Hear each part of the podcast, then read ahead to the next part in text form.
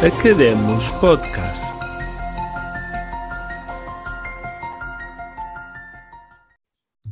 Segunda temporada no Academos, bem-vindos. Esta semana temos André Tomé, ele é investigador no Centro de Estudos em Arqueologia, Artes e Património na Universidade de Coimbra e vamos falar também desta ciência que é a arqueologia. Olá André, boa tarde. Olá, boa tarde. Obrigado. Bem-vindo aqui ao Academos, é com muito gosto que falamos de arqueologia e que falamos também do seu percurso de arqueologia. André, como é que chegou à arqueologia? Há alguma história de infância que o tenha levado a escolher esta área de estudo? Bem, eh, antes de mais agradecer pelo, pelo convite e por esta oportunidade de falar eh, em arqueologia, sobre arqueologia. Eu sou um, um ouvinte assíduo de podcast e fico contente que a arqueologia seja também escutada neste tipo de plataforma. É muito importante. Um, bem, eu um, é um pouco uma história de quase clássica, porque de facto eu conheço muita gente que desde de, de idade muito, muito proveta que, que queria ser arqueólogo eu sempre quis também ser arqueólogo e nunca quis ser outra coisa. E, portanto, desde que isto é, é inteiramente verdade, os, os, meus progenitores são testemunha, um, sempre quis ser arqueólogo, sempre brinquei na caixa de areia da escola uh, à procura de coisas que tinha enterrado antes. E, e, e portanto, talvez por. Um, foi muito fácil então decidir ser arqueólogo. Foi, foi. foi natural.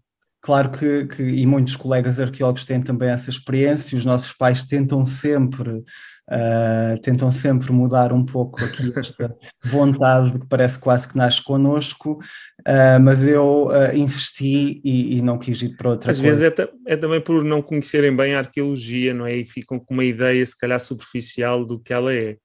Sim, porque não, uh, de facto não é um emprego tão prestigioso como, como um advogado ou como um médico uh, e, e, também em termos de naquilo que toca ao rendimento uh, não é propriamente dos não mais, é mais remunerados.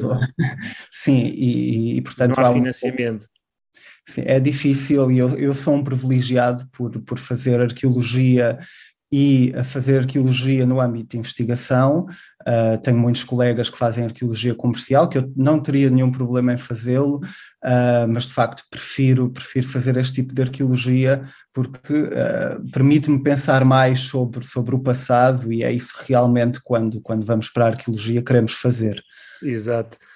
E para quem não conhece essa distinção, que como eu, a arqueologia comercial realiza-se em catividades, a arqueologia comercial estamos sobretudo a falar de, de acompanhamento de intervenções, uh, quer no espaço urbano, quer em espaço rural, que necessitam desse, desse acompanhamento de arqueólogo, seja porque há um estudo de impacto ambiental que, que, que, que detecta um conjunto de vestígios de, uh, arqueológicos e, portanto, é necessário esse acompanhamento por parte de um arqueólogo.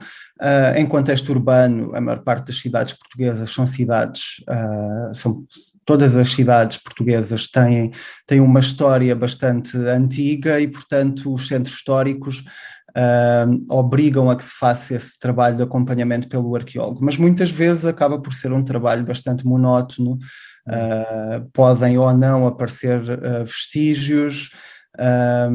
O, o, que isso também significa é que muitas vezes é feito, o, o processo de escavação acontece, mas depois todos os materiais recolhidos nem sempre são estudados porque uh, a empresa de arqueologia ou o arqueólogo tem que ir fazer outro acompanhamento, portanto há um relatório que é entregue à tutela um, hum, e, e, o estudo fica por fazer. Daí que seja também importante esta relação que por vezes existe entre universidades e arqueologia que se faz um, em, em meio privado comercial. Exato pelos vistos, até existem empresas de arqueologia, que era algo que eu ainda não tinha pensado muito. Eu pensava sobretudo na, na arqueologia de investigação, ou dos sítios arqueológicos, que aliás o André Tomé esteve até há bem pouco tempo, e podemos falar daquele que tem sido o seu projeto há uns anos para cá, um projeto já com vários anos, concentrado no Kurdistão iraquiano.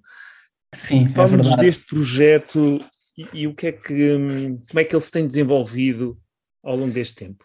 Uh, então, resumidamente, este projeto emana de um outro projeto que a Universidade de Coimbra e o Centro de Estudos em Arqueologia, um, Arte e Ciências do Património iniciou em 2008 uh, na Síria, no sítio de, de Tel Beidar.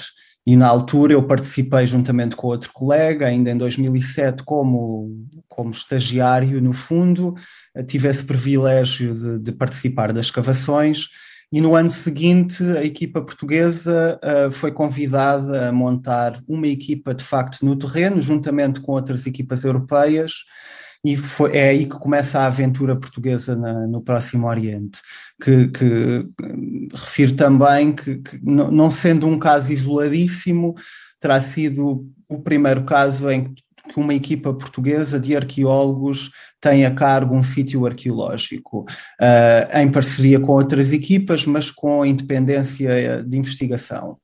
Isso é muito prestigiante. Nós habitamos a pensar que os centros de investigação que trabalham em Portugal, a arqueologia em Portugal, não, também trabalham noutros pontos do planeta desenvolvendo a sua atividade.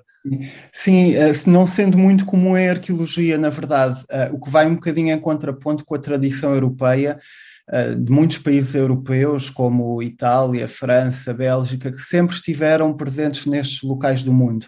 Isto é um tema que, que, que pode até suscitar aqui discussão, um, mas, mas é algo que nunca foi muito, muito comum ter portugueses envolvidos em investigações arqueológicas no, uh, nas regiões onde, durante muitos anos, décadas e décadas, se entendia que a civilização tinha de alguma maneira uh, começado. Eu não gosto de colocar as coisas nestes termos, podemos Eu, falar. por acaso ia-lhe falar disso, né? o Próximo Sim. Oriente e a região da Mesopotâmia como o berço da civilização. É esta a expressão muito vulgar que, que ouvimos. Exato, e não, não está assim tão incorreta, uh, mas, mas há sempre nuances. Mas, como eu dizia, nunca tivemos uma equipa portuguesa a escavar na Mesopotâmia, propriamente dita. Houve uma tentativa nos anos 50, mas que não se concretizou. Na altura, um professor da Universidade de Coimbra, Bairrão Oleiro, visitou o Iraque uh, e havia essa possibilidade de iniciar aí um projeto, mas isso nunca se concretizou. Uh, concretiza-se em 2007, 2008, com, com, na altura, fruto de contactos que a, que a professora Conceição Lopes faz no âmbito de um projeto europeu, uh, muito interessante para sincronizar, parece um bocadinho técnico, mas para sincronizar as cronologias do terceiro milénio antes de Cristo, e foi um grande projeto europeu com um grande financiamento. Um, esse acaba por estar na origem, a nossa participação na Síria está na origem, uh, tem origem nesse projeto. A experiência na Síria demora três anos e, e termina com, com o início da Guerra Civil. Nós ainda trabalhámos em 2010, em 2011 já não foi possível voltar, isso afetou imenso o meu projeto de doutoramento na altura. Um, e depois coloca-se uma questão: nós queremos continuar a trabalhar nesta área, o que é que podemos fazer?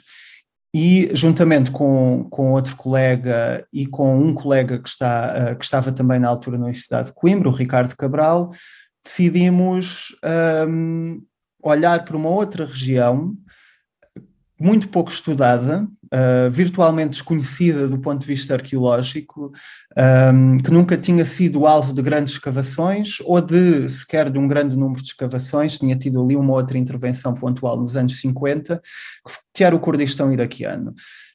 Um, e em particular uma zona que eu não vou pronunciar por falta de sabedoria, mas que o André também pode dizer por nós. É?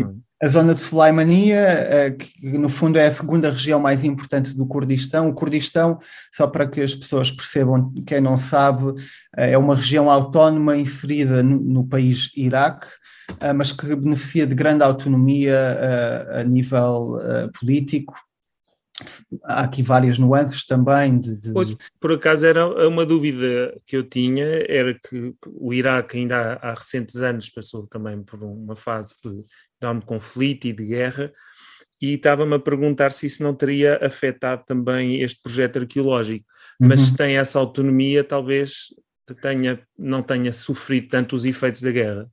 Eh, como arqueólogo do, do Próximo Oriente, nós, nós estamos sempre sujeitos à grande instabilidade que a região sempre viveu. Isso, uh, eu posso lhe dar um exemplo. As escavações na Síria, o conhecimento que nós, que nós hoje temos da Síria, ele só começa a ser construído a partir de finais dos anos 80 e início dos anos 90. Porquê? Porque antes havia uma grande instabilidade política, conflitos militares, um, que não permitiam a estabilidade que uma investigação arqueológica precisa no terreno. Eu não vou escavar um sítio arqueológico, não faço uma sondagem uh, num ano uh, com, com estou, estou dois meses a escavar e imediatamente consigo fazer uma monografia sobre o sítio e perceber exatamente o que, é que ali aconteceu há seis mil anos. É preciso tempo, vários anos de escavação. Quando isso dá, quando há essa passagem para a Síria, é precisamente numa altura em que o sul do Iraque, sobretudo nos anos 90, com a guerra Irão-Iraque, com a invasão, a primeira invasão do Iraque, um, todo o Iraque se torna muito instável e os arqueólogos vão para a Síria trabalhar. Ora, quando se dá a guerra na Síria, os arqueólogos que estão na Síria tentam ir à procura de outros locais um, onde consigam mais ou menos manter aquilo que, que, que são os seus objetivos uh, e as suas linhas de investigação. Eu devo dizer também, quase em jeito aqui de, de, de introdução, que o Próximo Oriente não é, um, um, não é uma unidade geográfica ou ambiental distinta e muito bem delimitada, uh, nem tão pouco uma entidade cultural unificada, isto ao longo de vários milénios. Um, mas na verdade há algumas, há alguns paralelos naquilo que é o desenvolvimento do que acontece no sul do Iraque, por exemplo, há 6 mil anos atrás, ou 5 mil anos, com o que acontece na Síria. E, portanto, eu sou capaz de fazer investigação na Síria e sou capaz depois de ir para o Iraque também a trabalhar. Eu estava a pensar que o Kurdistão eh, é uma enorme área e estava a pensar como é que a equipa de arqueólogos escolhe o sítio onde trabalhar, sendo que há uma área geográfica tão grande, como é que se chega à conclusão de que ali existe probabilidade de encontrarmos vestígios de uma civilização, ainda por cima tão antiga quanto 6 mil anos antes de Cristo? Então, é, essa pergunta é interessante. Eh, as pessoas acham que nós uh, já conhecemos todos os sítios e que, que, e que, na verdade, depois podemos quase escolhê-los de um catálogo. Isso, isso por vezes acontece, ou seja, uh, os sítios já são conhecidos, mas tem que haver um trabalho prévio de prospecção. Antes da escavação existe a prospecção, ou seja, a pesquisa de sítios que se espalham numa paisagem, num território, e que eu vou identificá-los a partir dos materiais que encontro à superfície, sem escavação. Um, neste caso. Por meio de máquinas de alta tecnologia e lasers que detectam pequenos fragmentos? Posso, não, nós próprios, a olho nu, se é um sítio que uh, tem alguma importância, e aqui estamos a falar de, de, de sítios de períodos onde a cultura material um, um, é muito mais significativa. Se, se nós formos à procura de um sítio do Paleolítico Superior, ou mesmo do Neolítico Inicial, ou seja, há, há 20 mil anos, ou do Neolítico Inicial, estou a falar sempre no Próximo Oriente, aqui os ouvintes uh, portugueses. Uh, no, quando, quando, estou a falar de uma cronologia e uso estes termos, como por exemplo Neolítico, a cronologia do Neolítico em Portugal é bastante mais recente do que a que encontramos no Próximo Oriente. Um, mas é, nestes sítios muito antigos eu não vou encontrar tantos materiais porque não se produzia cerâmica ou, ou, a cerâmica que se produzia não era assim tanta. Quando estamos a falar de cidades, de sítios que são densamente habitados ao longo de vários anos, é natural que estes materiais, por processos de erosão, por movimento de terras, que estejam à superfície. Portanto, qualquer pessoa, até a passear no campo, às vezes pode encontrar um sítio arqueológico, se olhar para o chão e uh, encontrar pedaços de cerâmica, provavelmente é um sítio Eu creio ter lido que pelo menos um sítio arqueológico romano foi assim descoberto, num terreno que há, há muitos anos atrás era de cultivo e que o agricultor reparou uh, numa pedra que afinal era mais do que isso, era uma pedra tumular, uma... Uma, de uma sepultura. De uma sepultura. Uma, uma e depois descobriu-se que haveria ali todo um vestígio de uma antiga, creio eu, vila. Vila romana. Sim, é a questão, é, ou seja, ou o arqueólogo descobre ou há alguém que diz ao arqueólogo que, que, que descobriu qualquer coisa antiga, não é? Pedras antigas, depois há todo um vocabulário que, que, que, que, as pessoas que vivem no campo por vezes têm para, para estas pedras. Uh, antigamente, uh, os primeiros arqueólogos portugueses, não é, tinham conhecimento quando alguém lhes dizia que tinham aparecido uma pedra de raio, uh, pedras estranhas que as pessoas pensavam que tinham caído do céu e que no fundo eram percutores ou outro tipo de peças do paleolítico uhum. ou do neolítico, machados de pedra. E, e, há muito, há, há, essa sabedoria que também ajuda o arqueólogo. Esse, as pessoas que vivem no campo sabem que as coisas são antigas. Uhum. Nós, neste caso concreto do Iraque, uh, portanto, saímos da Síria, decidimos uh, visitar o Kurdistão e primeiro tivemos que visitar e tivemos que perceber se havia margem para montarmos aí um projeto. Fomos muito bem recebidos pelas autoridades locais, que estavam ávidas de ter equipas de investigação a trabalhar no, no Kurdistão, porque era, é, é uma zona, de, é uma terra incógnita. Uh, uh, houve muito, muito pouca investigação nessa zona. Estamos a falar de uma zona junto às montanhas, é uma zona de montanha, de certa forma. Um, as montanhas Zagros, que fazem a separação entre o Iraque e o Irão, e uh, nós ah, chegámos lá e fomos ver sítios, fomos à procura de sítios. Um, à procura com máquinas? Não, sem máquinas. Não. Só assim ao olho. Nós podemos, por exemplo, usar fotografias de satélite, por exemplo, onde uh, conseguimos perceber o que é que poderá ser um potencial sítio, mas depois temos que fazer a confirmação no terreno. Neste caso, nós identificamos um conjunto de sítios por imagens de satélite, Uh, conversámos com as autoridades locais, que também já conheciam alguns sítios. Um, nenhum destes sítios estava documentado, alguns tinham sido documentados por uma prospecção arqueológica nos anos 60 por uma equipa de Bagdá, do Iraque, um, mas muito breve. Nós então visitámos um conjunto de sítios que identificámos por imagens de satélite, por imagens antigas de satélite, que é algo que pode ser feito, porque uh, imagine hoje em dia um, a construção, e vou dar o exemplo do Kurdistão, a quantidade de estufas que se construíram no vale onde nós trabalhamos, o nosso sítio fica no, no meio de um pequeno vale. Um, a quantidade de estufas que, entretanto, se construíram nos últimos 10 anos é impressionante e não nos deixa ver o terreno com imagens uhum. de satélite atuais. Mas o arqueólogo pode ir buscar imagens de satélite mais antigas, que muitas vezes são disponibilizadas pelos exércitos passados algumas décadas, e essas imagens contêm informação que pode ser útil. Portanto, nós chegamos, analisamos vários sítios, percebemos que cerâmicas é que havia nestes sítios, que cronologias, e escolhemos este. Era isso que eu ia perguntar. O que é que um arqueólogo como o André Tomé pretende escavar ou pretende encontrar? O que é que é expectável que possa ser? Acabou de falar nas cerâmicas, há mais algum tipo de hum, vestígio, como moedas, artefactos que possam ser expectáveis encontrarem-se? Nós, um bom arqueólogo nunca vai à procura de artefactos, vai à procura de histórias. Uh, e e os, as histórias tanto podem ser contadas pelos artefactos como por outro tipo de vestígios que encontramos na escavação, como a própria terra, as paredes de, uma, de um edifício, uh, as análises laboratoriais que podemos fazer da própria terra, dos sedimentos. E, portanto, nós vamos à procura disso tudo. Obviamente que um arqueólogo também estará a mentir se disser que não querá fazer uma grande descoberta. E o que é que é uma grande descoberta? Exatamente, boa pergunta.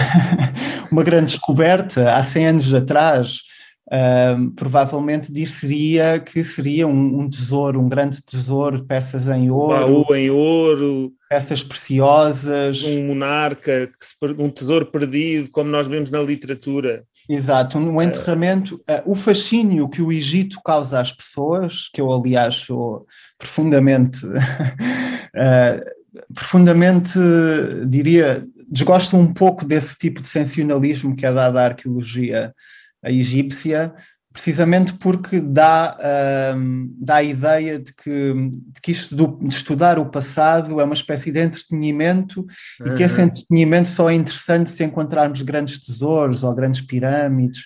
Construir... Lá está a diferença entre o que é a arqueologia no cinema ou nos livros e a arqueologia real. Real, exato, mas que não deixa de ser interessante, e isso era um debate que todos nós devíamos ter, comunicadores, uh, arqueólogos, porque a história que eu tenho para contar é tão interessante como a história do faraó que se faz enterrar numa pirâmide com imensos tesouros. Uhum. Ora, eu, como, como arqueólogo, vou à procura daquilo que me dá o máximo possível de informações para reconstruir a sociedade que habitou aquele local, as, ou as várias sociedades que habitaram aquele local. E neste caso, vou à procura de edifícios, uh, vou à procura de vestígios da sua cultura material, no fundo, da memória material que subsiste ao tempo, que é algo muito pequeno. Uh, nós uh, escavamos o lixo, na verdade, na maior parte dos casos. Pompeia é um caso sui generis, porque pois.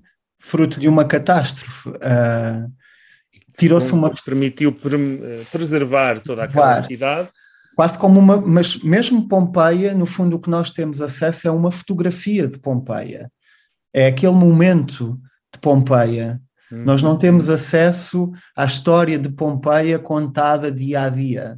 Uh, portanto, imagina outro sítio uh, uh, que foi abandonado por, por, porque as pessoas já não queriam habitar aquele local, porque houve uma guerra, ele é abandonado, muitas vezes, quando é abandonado, é limpo, uh, tal como quando nós mudamos de casa, levamos aquilo que é mais valioso connosco, não deixamos, não deixamos as, as joias e, e hoje em dia não deixamos os computadores. Sim, daqui a uns milénios ou uns séculos, se calhar vai haver escavações que ainda se encontram umas placas de, de chips uh, eletrónicas, mas se calhar nem isso sobrevive ao cheiro. Nem isso. Eh, já há livros de ficção científica que fazem um bocadinho esse, esse exercício. Um, nós cavamos o lixo, cavamos as cerâmicas que se partiram, mas cavamos outro tipo de objetos. É, é possível encontrar vidro ou ossadas humanas passados 6 mil anos? A partir do momento, o vidro é uma tecnologia relativamente pois, recente. É de outra época. Sim, sim, sim. A partir do primeiro milénio, sim, é possível um, no período que, que portanto, eu, eu, estou a fazer o doutoramento uh, uh, no período, sobre o período helenístico, mas o sítio que estou a escavar na Síria, nós estamos, é um sítio fascinante, muito fascinante, uh, que tem uma ocupação prolongada desde o sexto milénio antes de Cristo até ao terceiro milénio. E estamos a falar de um período importantíssimo para a história da humanidade. E, e se me perguntar o que é que me interessa a mim descobrir nesse sítio, interessa-me descobrir, por exemplo, uma coisa que já descobrimos, mas eu quero descobrir mais, são tabuinhas de argila com marcas numéricas uh, e que, que, são roladas com, com um selo uh, e que depois de, de, de, de secarem dá-nos esta impressão, uma espécie de relevo que iconograficamente é muito interessante para percebermos este tipo de sociedades. Uh, e, portanto, interessa-me descobrir esse tesouro. No fundo, é um tesouro descobrir uma tabuinha deste tipo. Exato. Onde nós estamos a escavar, a maior parte dos meus colegas arqueólogos que escavam no sul do Iraque, por exemplo, querem descobrir tabuinhas com escrita cuneiforme. Era isso que eu ia perguntar, se tinham descoberto, uh, descoberto, aliás, a escrita cuneiforme. Não, uh, não. Nesse não caso, não. Não descobrimos escrita cuneiforme, mas descobrimos algo tão ou mais interessante do que a escrita cuneiforme. Nós descobrimos uma tabuinha de argila que tem uma marca numérica. Como é que nós sabemos que é uma marca numérica? Sabemos que é uma marca numérica porque depois essa marca, que no fundo é um círculo, uma perfuração que não é que não, não perfura até ao outro lado da peça, um, é depois símbolo numérico quando uh, começamos a ter detalhadamente essa escrita cuneiforme. Portanto, é um momento que antecede a invenção da escrita cuneiforme, mas é um momento importantíssimo porque é um momento da descoberta uh, que não é, que não se dá no momento, não é? Uh, tudo, é um processo de desenvolvimento desta tecnologia fascinante que se chama escrito, que se chama os números, uh, que é este abstracionismo de, um, de pegar numa quantidade e dar-lhe uma representação gráfica. Exato.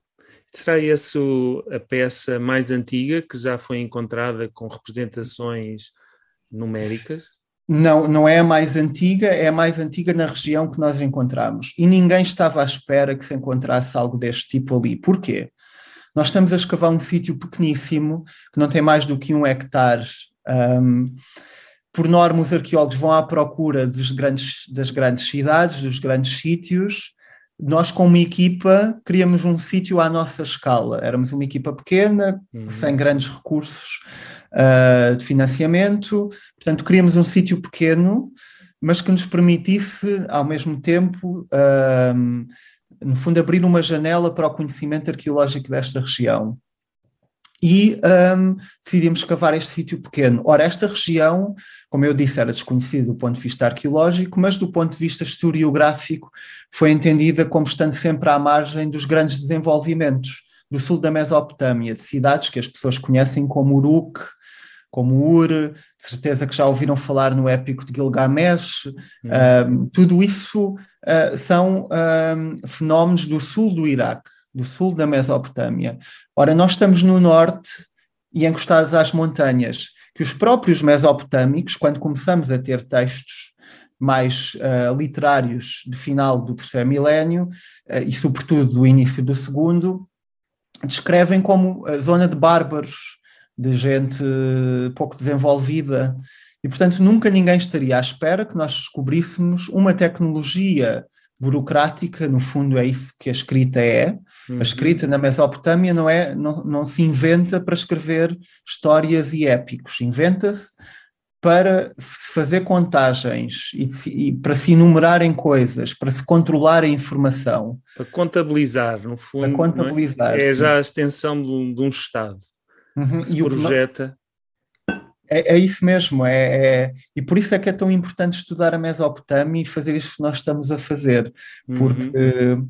nós estamos a estudar o início deste processo de complexificação burocrática que hoje uh, Hoje nós somos produto desse, desse, dessa complexificação burocrática, nós fomos muito para além daquilo que, que os mesopotâmicos desenvolveram, mas no fundo há processos que continuam os mesmos. Esta tabuinha que eu, que eu estava a descrever não é mais do que uma fatura, porque ela apresenta uma quantidade de coisas que estava a ser transacionada, que servia como prova. O mercador transportava esta tabuinha com ele, para uh, levar determinados produtos, três cabeças de gado, por exemplo, ou, ou, ou 10 litros de, de trigo, a, uma, a um outro povoado, a uma outra cidade. E ao chegar a essa cidade, ele mostrava esta tabuinha como prova de que o que ele tinha que trazer eram 10 litros de trigo, uhum. por exemplo. Essa tabuinha tinha depois essa impressão de selo, que no fundo era uma assinatura do mercador ou do, um, do proprietário da mercadoria que fazia rolar esse selo e, no fundo, estava a assinar a fatura. Esse deve ser um momento, não digo eureka, mas um momento de, de descoberta, de surpresa, de encantamento por um, uma pequena tabuinha poder significar tanto na, na, descoberta desse povo e da nossa civilização.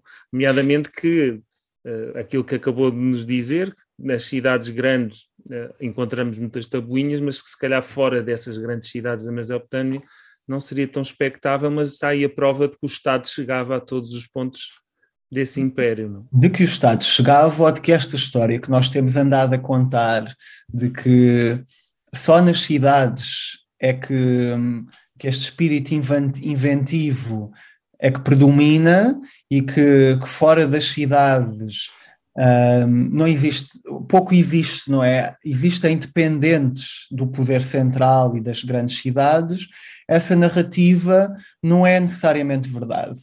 O que acontece é que nós, arqueólogos, historiadores, muitas vezes pegamos uh, no presente e transportamos o presente para o passado e uh, acreditamos, fazemos o mesmo tipo de leitura, o mesmo tipo de análise que fazemos para o presente, achamos que o mesmo se verificou no passado. E não é o caso. Um, esta tabuinha, assim como outras coisas, provam que há um desenvolvimento indígena neste período tão precoce de, de, desenvolvimento das sociedades humanas, de complexificação social, tecnológica, que é absolutamente fascinante. Tecnologias de comunicação, que é aquilo que particularmente me desperta a curiosidade. Eh, eu lembro-me que falámos na, em História da Comunicação, da, da escrita cuneiforme, naturalmente que se me perguntar uh, se eu sei ler, não, não sei ler escrita cuneiforme, mas temos sempre que passar por aí na história que fazemos de, de, dos meios de comunicação e das técnicas de comunicação. temos que perceber o processo, não é? E o porquê e como é que isto funciona. Há aqui uma componente ideológica sempre muito grande associada a estes mecanismos. Uh, eu dou um exemplo muito breve esta escrita, quando a escrita se desenvolve, a escrita desenvolve-se por um conjunto de escribas, de, de, de eruditos, que controla essa escrita e, portanto, cria-se um meio de comunicação e de controle burocrático que só um número muito específico de pessoas consegue controlar, afastando uma parte da sociedade de todo este processo. Se eu não sei ler, eu não faço, não posso fazer parte daquilo que são, uh, daquilo que é o comércio uh, feito pelas, uh, pelas elites. E, e é Sim, uma... já agora falando que a escrita não é só um meio de comunicarmos, mas é um meio de exercer poder. E, e sempre foi assim, como em todos os regimes políticos, os monarcas sempre estabeleceram a sua lei pela escrita, seja na pedra, seja na tábua seja noutras superfícies, não é? Exato, e, e, e, aí está nesse, nessa descrição um exemplo de como é importante estudar o passado e de perceber que nada, que nada isto é inocente e que já cá estamos há muito tempo a cometer os mesmos erros. Essa tabuinha está petrificada, imagino. Ela foi, hum, eh, por norma, eh, a argila secava e, e, portanto ficava dura uh, só de secar ao sol, ao ambiente. Mas esta tabuinha terá sido queimada, uh, terá sido uh, terá sofrido ali um processo de combustão. Não sabemos se por um incêndio, se propositadamente. Nós suspeitamos que esse nível onde surge a tabuinha tenha sido alvo de destruição, mas um, estamos a escavar um sítio com vários níveis de ocupação, com 14 metros de altura. E, um, 14 tem... metros de altura, isso pode significar muitos milénios entre si, não? São muitos milénios de ocupação, sim. Nós temos ocupação, ah, uma breve ocupação em período otomano, temos um cemitério de época islâmica do século XIII, XII, depois temos a ocupação, provavelmente a grande ocupação e eu aqui estou a ir de, de, da frente para trás, Sim. mas depois temos a ocupação do terceiro milénio, uh, mas que já se estende desde o sexto milénio antes de Cristo. Portanto, são vários níveis de ocupação, o que torna este sítio também único. Uh, tivemos muita sorte com esta escolha, não foi inocente, nós percebíamos que, que, que havia ali vários períodos e isso interessava-nos, mas permitiu-nos ter uma janela estratigráfica um, da região e hoje em dia o sítio é utilizado como, como referência para, para as cronologias, uh, para afinar as cronologias uh, cerâmicas, ou seja, isto por, colocado assim mais de forma simples, as cerâmicas que nós encontramos estão bem, bem datadas e agora quem encontra cerâmicas semelhantes noutros sítios sabe que vai ser deste período, período. que nós descobrimos neste sítio. Um, e há aqui mais pormenores, infelizmente. Ricos, ricos, mas que infelizmente não temos tempo. Aliás, eu até já tenho aqui um conjunto de questões eh, que se calhar é melhor fazer em off, porque são eh, mais longas, mas que têm a ver com as fases de escavação, todo esse processo minucioso que, que os arqueólogos uh, se envolvem, em que sentem a terra, como dizia aqui num outro episódio a professora Conceição Lopes, cheirar a terra, sentir ah, a terra. E é muito interessante perceber que, apesar de tantos milénios que nos separam do passado, o passado se torna presente e se torna presente devido à ação de arqueólogos como o André Tomé, que desenvolvem trabalho independentemente das fronteiras geográficas e que contribuem para perceber a, a nossa civilização humana e a sua evolução. Que bom que é. Uhum. Últimas palavras, André? Uh, não, bem, uh, havia muito para dizer, não é? Um, e, e, a arqueologia, eu, eu, de facto gostava que, que, que existissem mais, um, mais, mais formas de comunicar arqueologia, não é? Que fôssemos mais cotados para além daquilo que são as notícias sensacionalistas, muitas vezes podem ler em revistas. Uh... até se fala com alguma frequência em arqueologia, geralmente arqueologia romana ou helenística, Uh, com muito, muitos, por exemplo, quando se encontra moedas, eu lembro-me de ver notícias dessas.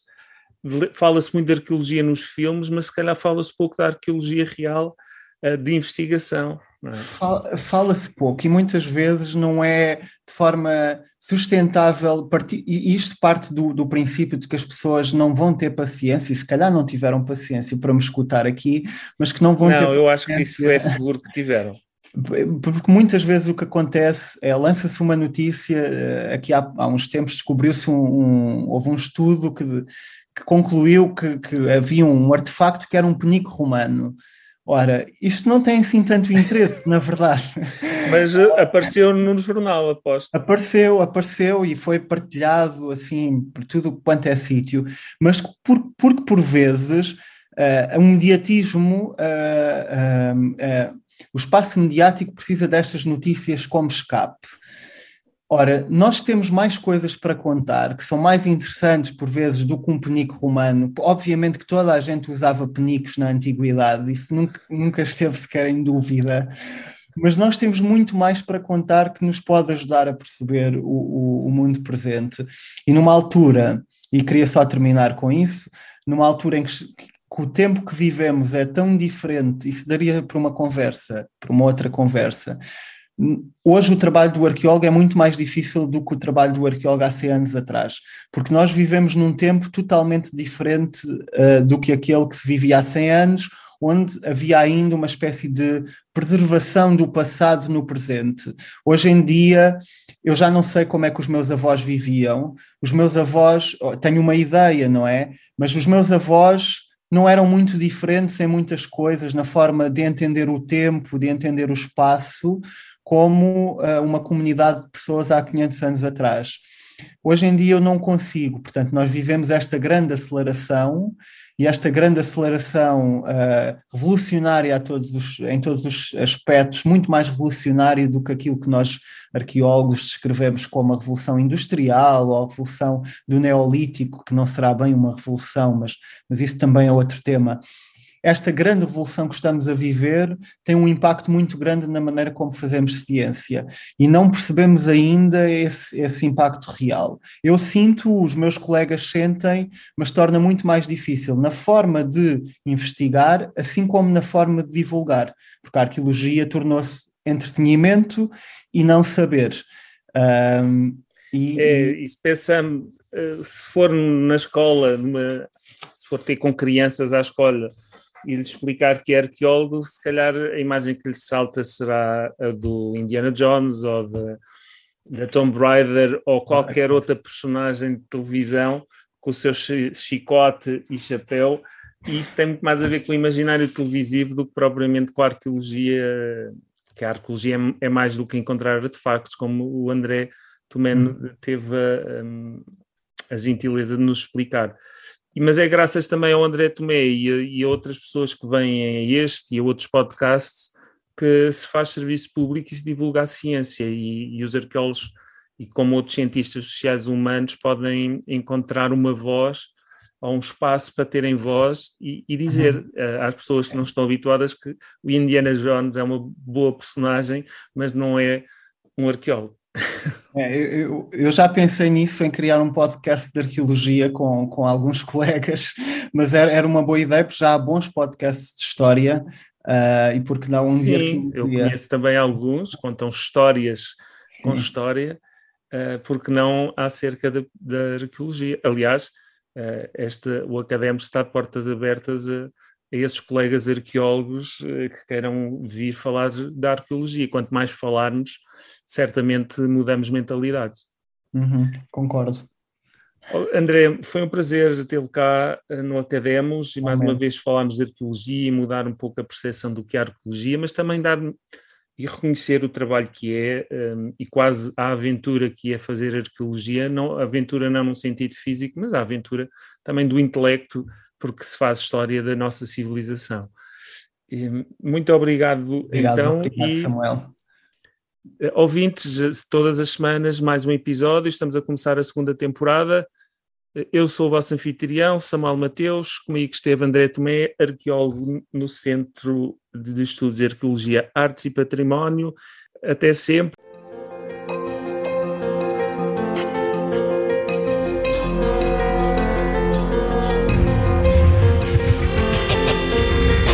Obrigado por ouvir o Academos Podcast. Se gostou deste episódio, não se esqueça de subscrever o canal e partilhá-lo nas redes sociais. Uma simples recomendação ou amigo é um grande incentivo para este projeto. Pode seguir o anfitrião na página de Facebook Samuel Mateus Comunicação e saber mais sobre os cursos online sobre comunicação em público em comunicarlideranca.wordpress.com. É tudo por hoje. Até à próxima semana.